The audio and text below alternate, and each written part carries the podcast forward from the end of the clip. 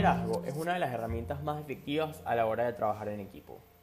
Sin embargo, hay algunos aspectos positivos y negativos que pueden afectar ambiguamente al líder.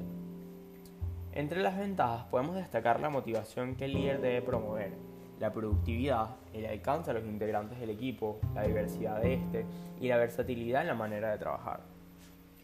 Entre los obstáculos que se le pueden presentar a un líder se encuentra la mediocridad de algunos de los integrantes o la suya misma, una poca unión del equipo de trabajo, la falta de ganas de trabajar, la poca conectividad y escasa preparación del trabajo. El liderazgo se trata sobre la importancia de la toma de decisiones.